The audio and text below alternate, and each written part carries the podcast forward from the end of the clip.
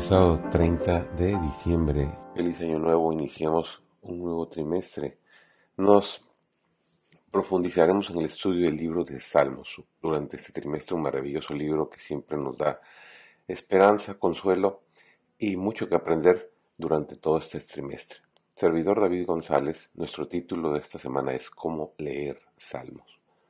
Después de la crucifixión y resurrección de Cristo, sus discípulos escucharon sus lecciones de verdad con admiración y asombro, pues les parecían como nuevas ideas para ellos. Pero él les dijo, estas son las palabras que yo os hablé, estando aún con vosotros. Entonces les abrió el entendimiento para que comprendiesen las escrituras. Registrado en Lucas capítulo 24, versículos 44 y 45. La verdad se está desplegando constantemente y presenta nuevos aspectos a las diferentes mentes. Todos los que cavan en las minas de la verdad descubrirán constantemente ricas y preciosas gemas.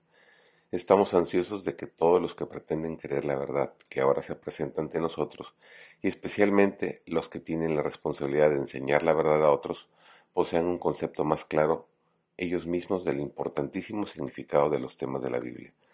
La comunión con la naturaleza y con Dios, el cuidado diligente de sus rebaños, los peligros y libramientos, los dolores y regocijos de su humilde suerte no sólo habían de moldear el carácter de David e influir en su vida futura, sino que también, por medio de los salmos del dulce cantor de Israel, en todas las edades venideras.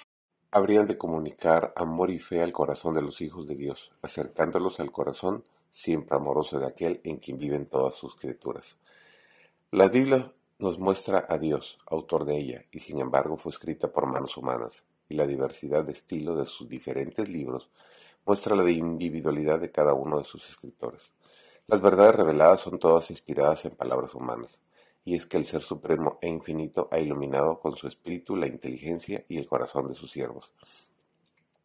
Les ha dado sueños y visiones, les ha mostrado símbolos y figuras, y aquellos a quienes la verdad fuera así revelada han revestido el pensamiento divino con palabras humanas.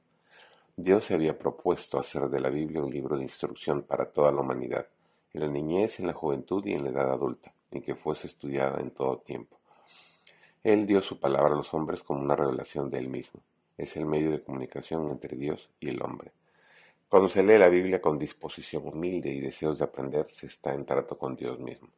Los pensamientos expresados, los preceptos especificados, las doctrinas reveladas son una voz del Dios del cielo. El salmista oró, registrado en el Salmo 119, 18, Abre mis ojos y miraré las maravillas de tu ley. El Señor lo escuchó porque David dijo, Cuán dulces son a mi paladar tus palabras, más que la miel a mi boca. Registrado en Salmo 119, 103. Deseables más que el oro y más que mucho oro refinado, y dulces más que la miel y que la que destila del panal registrado en Salmos 19.10. Y así como Dios escuchó a David y le contestó, así también nos escuchará y nos contestará, llenando nuestro corazón de gozo y felicidad. Que tengas un maravilloso sábado y un muy bendecido inicio de trimestre.